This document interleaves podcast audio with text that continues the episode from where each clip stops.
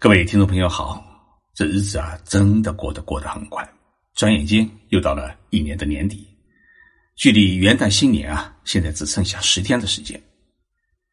日本人过年过的是元旦新年，所以你可以想象，现在日本的年味到底有多浓。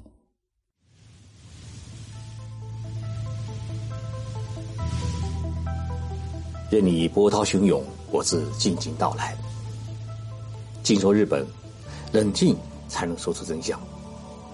我是徐宁波，在东京给各位讲述日本故事。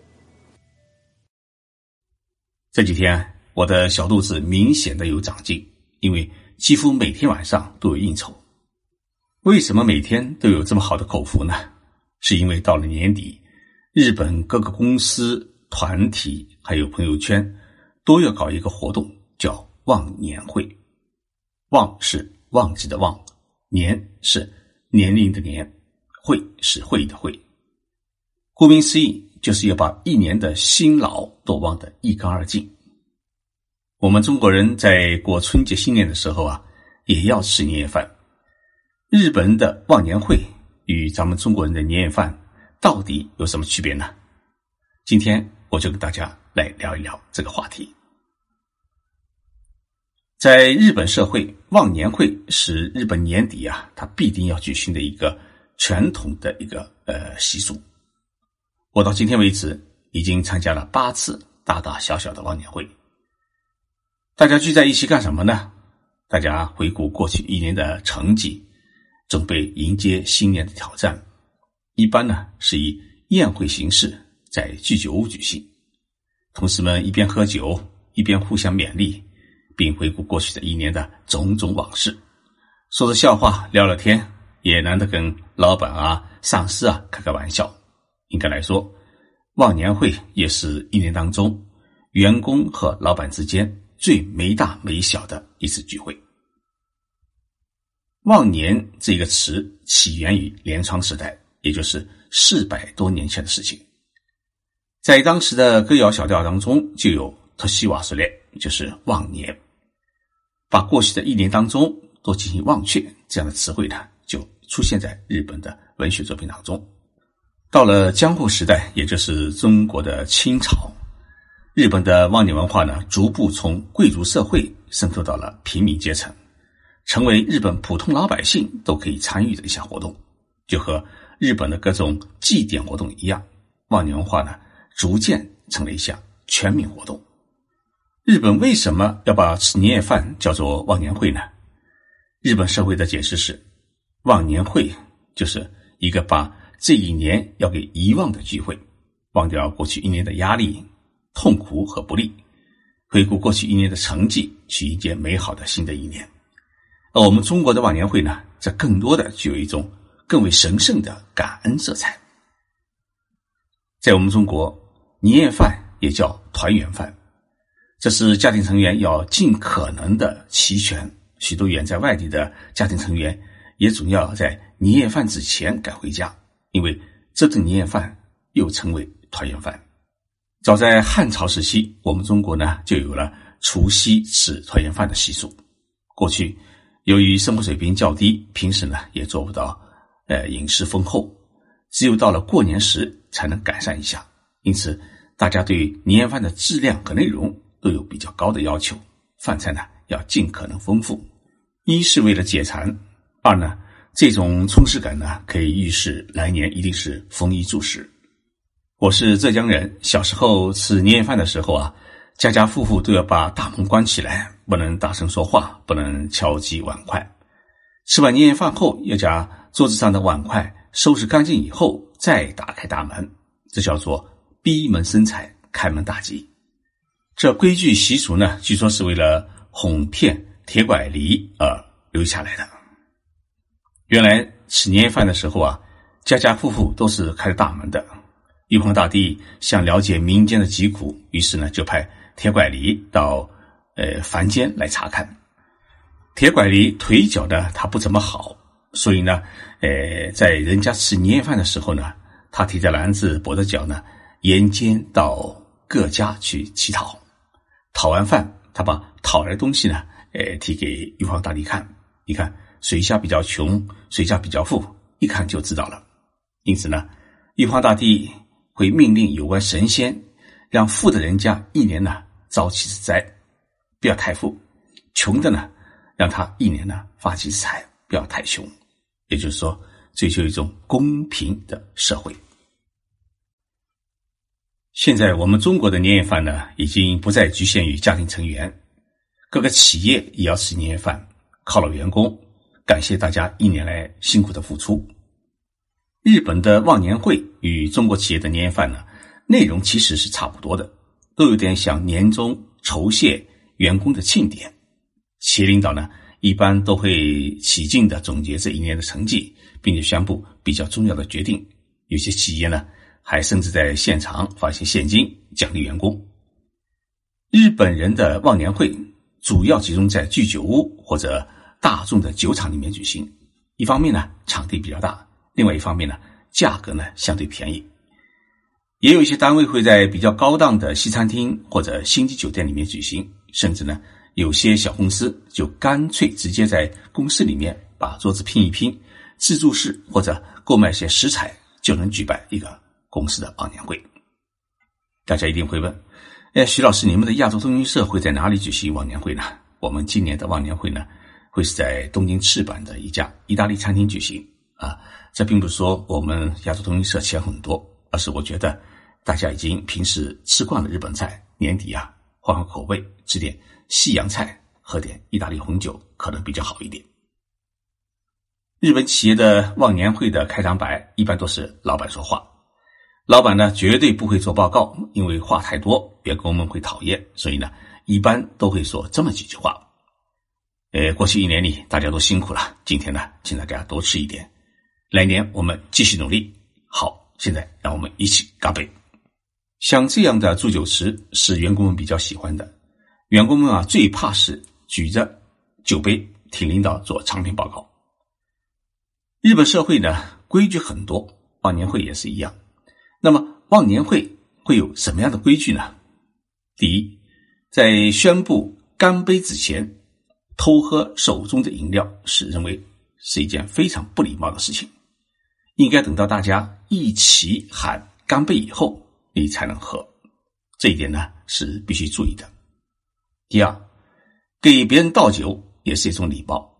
如果你看到其他人的杯子里面已经空了，那么不要忘记为他们。沾满酒水，当然千万要注意，一定要用双手握着酒瓶子，包括啤酒瓶在内。同样，如果有人给你倒酒，你要用双手拿起酒杯去接着，以表示接受对方的好意。除非你是领导或者长辈，可以单手拿酒杯。第二，即使已经不想再继续喝了，也不要让自己的杯子空出来，因为。空杯子意味着还想继续续杯的意思。第三，虽然忘年会的重点就是喝酒，但是要适可而止，以避免与同事之间发生不愉快的事情，或者呢回家时因为醉酒坐过车睡过站的事情发生。第四，在日本呢有一句话，无论在忘年会上面发生了什么，都请把它留在忘年会上，这是一个不成文的规定，也就是说。不愉快的事情一定要放在这个酒桌上面，把它彻底忘掉，不要旧事重提。忘年会呢，也是一个寻开心的会，像部长啊、社长啊，往往是高高在上的，那么在忘年会上面可以成为员工们取笑和打闹对象。但是忘年会呢，总归是公司内部或者组织机构内部自家的事情，不会轻易的邀请局外人参加，因此呢，怎么打闹？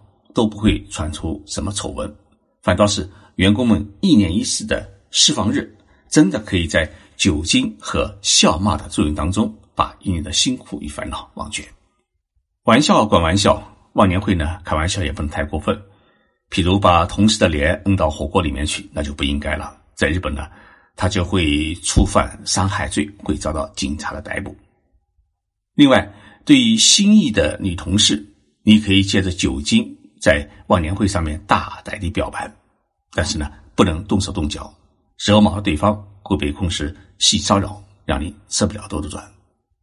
日本的忘年文化发展到现在啊，虽然是越来越不正经，但是呢，它也反映了日本人面对职场、面对人生的一种态度。日本人的人生信条就是拼命工作、拼命玩乐，然后这种拼命呢，可能在我们看来有些太过极端到变态的地步，但是日本人依然相信，无论当下有多苦，一生努力往前走总不会错。日本的忘年会之后呢，为了把辛苦啊忘得更彻底，往往还有二次会甚至三次会。日本的门户新闻网曾经就。日本社会的忘年会文化进行过一次调查，调查显示，忘年会结束以后，大家讨论最多的一件事情，知道什么事情吗？是下一场去哪里。一般的情况之下，社长和部长的二次会会去酒吧继续喝酒，而年轻的员工们大多呢会去卡拉 OK 唱歌。二次会的费用公司是不会承担的，需要员工们自己掏腰包，或者要求上司个人掏腰包。那么去酒吧里面喝酒啊，一个人一次下来以后，少说也要两万日元，大约是一千两百块人民币。但是去唱卡拉 OK 的话呢，一般每个人只需要花费两千日元，大概是一百二十块人民币就够了。所以呢，忘年会之后的两次会，你口袋里面一定要准备一些现金，因为两次会大多数是 AA 制，你不能到时拿着信用卡说。哎，我来刷卡，你们给我现金就行。这种举动呢，往往会被理解为我手头缺钱，想捞现金。忘年会的第三次会呢，往往会在深更半夜举行。去的最多的地方不是酒吧，而是拉面店。当一个人玩了几个小时以后啊，他有点累，再加上像现在这样的寒冷天气，哎，最想吃的就是汤汤水水，便是拉面。不过呢，拉面也一定是 AA 制。所以呢，去参加忘年会啊，一定要记得带现金。不过，带现金的好处不只是为了应付 AA 制。如果遇到不胜酒力的同事需要打车回家，你也可以现金垫付，提升他人对自己的好感。最为关键的是，万一自己被灌醉了酒，找不到回家的路，口袋里面有现金，便可躺着回家。出租车司机呢，会把你送到家门口。当然。有信用卡的话，一般的出租车没有问题，但是更多的出租车司机呢，还是希望得到现金，因为支付信用卡要被扣百分之二的手续费。再过几天就是圣诞节，圣诞节开始呢，日本人基本上就已经没有心思上班了。我这几天也忙着接待客人的拜访，同时呢，也忙着去拜访我们自己的客户。还要给照顾过自己的先辈朋友们送礼，以感谢一年对于我的照顾。这日子真的过得很快，一晃二零一八年就要过去了。日本举行忘年会之后呢，过完年马上还要举行一次新年会。反正经济景气不景气，公司业绩好不好，鼓劲打气总是需要的。这不仅是日本的企业文化，也是日本的社会文化。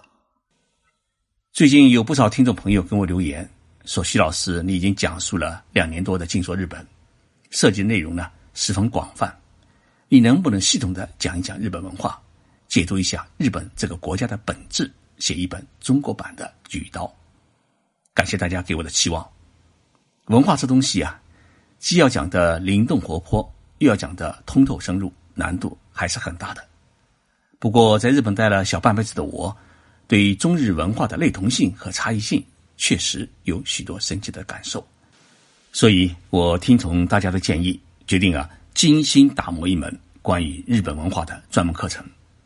欢迎大家在微信里面搜索“财经幺零八”微信号，添加这个微信号为好友，就可以跟我互动。